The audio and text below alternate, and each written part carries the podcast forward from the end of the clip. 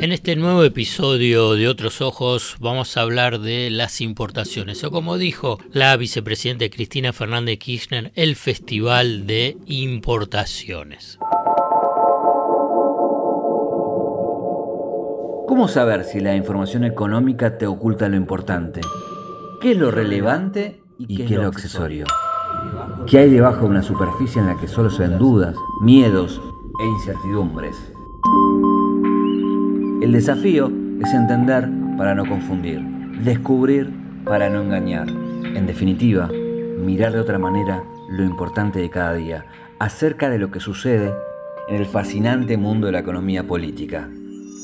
La invitación es que te arrojes sin prejuicios a escuchar otros ojos, otros ojos, otros ojos. Puede ser que así la venda que oscurece se empiece a aflojar.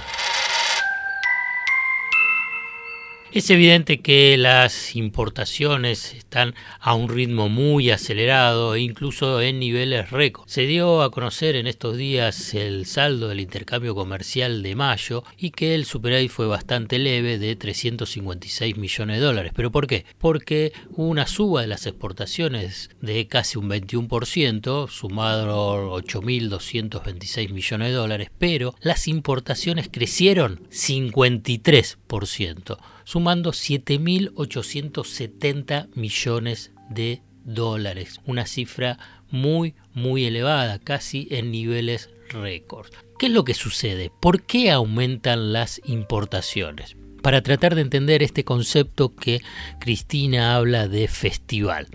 Primero hay cuestiones que son estructurales objetivas. Cuando la economía argentina crece, aumentan las importaciones. Y ese aumento de las importaciones es más que proporcional al crecimiento de la economía. A ver, para traducirlo, si la economía crece un 1%, las importaciones crecen 3. Eso era históricamente hasta el proceso de desindustrialización del periodo del gobierno de la Alianza Macrista Radical. Hoy, cuando se crece un punto, se estima que más o menos está entre 3,5 hasta 4 puntos el aumento de las importaciones. Y ustedes se preguntan, ¿y por qué? Porque los procesos de desindustrialización de ciclos neoliberales, como el último, pero también como la década del 90 o como el inicial de la dictadura, han destruido, o mejor dicho, desarmado el entramado productivo laboral y social. ¿Qué significa eso? Que en los procesos de desindustrialización de cada uno de esos ciclos se destruyeron eslabones fundamentales de la cadena productiva. Al destruirse esos eslabones fundamentales de la cadena productiva, la industria para llegar al producto final, ¿qué es lo que necesita? Importar precisamente esos eslabones. Cuando digo eslabones, hablo de insumos intermedios, hablo de bienes de capital. Por eso es tan fácil destruir y tan difícil reconstruir. En este caso sería un proceso de sustitución de importaciones. ¿Qué es lo que sucede cuando se ve ese proceso de desindustrialización? Por ejemplo, durante los cuatro años del gobierno de Macri, de 48 meses, 46 meses hubo destrucción de empleo. ¿Qué significa? Despidos. Y si hay despidos es porque se cierran empresas e incluso se achican mucho eh, sectores claves de ese proceso productivo. Por eso hay que entender que cuando se crece, más se necesita importar. Esto es un punto central es un punto central para entender por qué están aumentando hoy las importaciones. El otro tiene que ver con un impacto externo. El impacto externo es el aumento de los precios internacionales, de en general todas las importaciones y específicamente la de energía. Por ejemplo, las importaciones de bienes de capital aumentó un 40% un 40%. Las despiezas y accesorios para bienes de capital presentó una variación positiva de casi 37%. Pero ahí lo que se ve con los bienes intermedios hubo un incremento de un 36%. Pero los precios aumentaron casi un 31% y las cantidades un 3,7%. O sea que aumentaron fuerte los precios. Ahora bien, ¿qué es lo que pasó con las importaciones de combustibles y lubricantes. En este mes que yo te estaba mencionando en mayo aumentó casi un 227%, que representan 1.100 millones de dólares, obviamente para abastecer la demanda de invierno. A ver, dentro de eso, ¿qué es lo que marcó a nivel de precios? Bueno, los precios subieron un 115%, en cambio las cantidades subieron un 51%. ¿Qué es lo que te quiero mencionar? Es que la salida de la pandemia, sumado el conflicto Rusia-Ucrania y las sanciones a Rusia elevaron los precios internacionales de las materias primas, unas de ellas las de energía. Por consiguiente, impacta en el monto de las importaciones.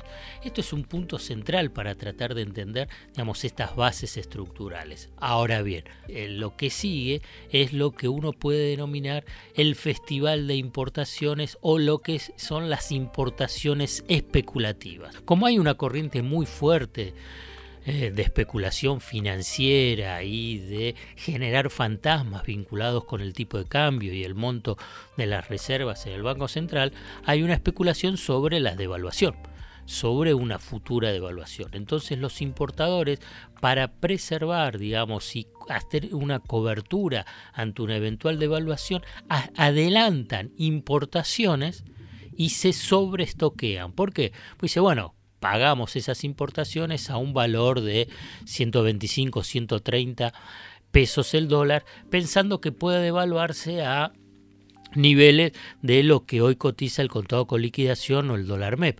Es un movimiento financiero, pero que en última instancia ahí lo que se requiere es un mayor control y fiscalización por parte del Estado para monitorear cuáles son las importaciones efectivas que necesita eh, la industria.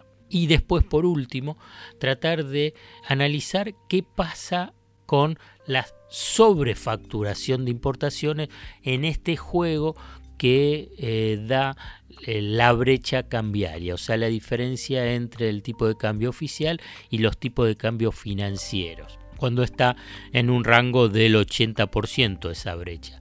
¿Por qué se sobrefactura importaciones? Porque las grandes empresas lo que buscan de esa forma es que en mercados que hay control de cambio, poder girar dólares al exterior a un dólar oficial. ¿Cómo sería eso? Si el precio eh, de ese producto que se importa, un insumo, vale 100, lo hacen facturar como 150. Esos 150 lo demandan al tipo de cambio oficial en el Banco Central.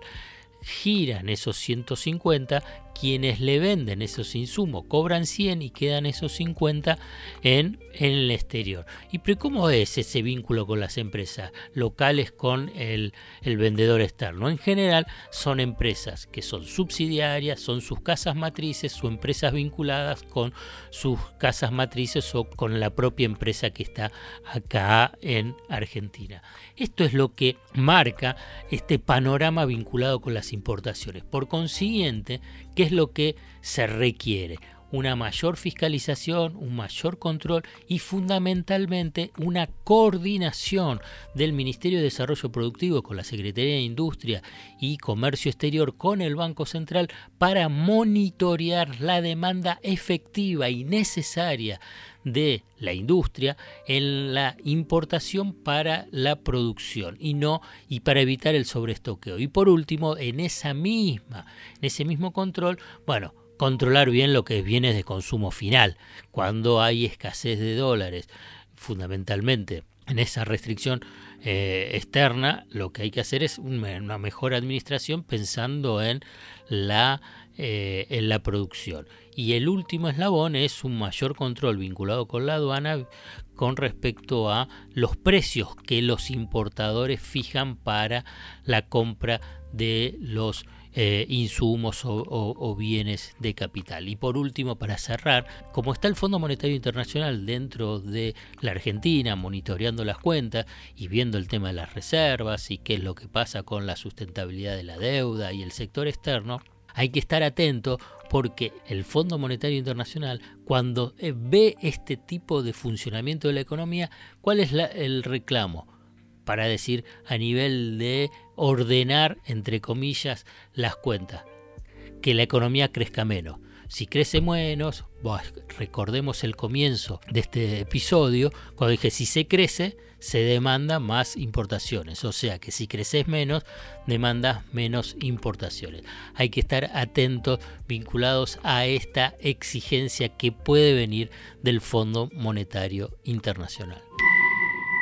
Hasta acá llegamos hoy. Otros Ojos te propone escuchar algo diferente para entender algo diferente del torbellino de noticias diarias que nos atraviesa en el mundo de la economía política. Hasta el próximo episodio. Acá estoy. Acá vas a sacar tu primera clave. ¡Es acá! Acá nos convertimos en héroes. Acá. Acá va. Es acá, ¿eh? Acá, acá. Acá está. Acá. Cerca. Banco Provincia. Acá se produce.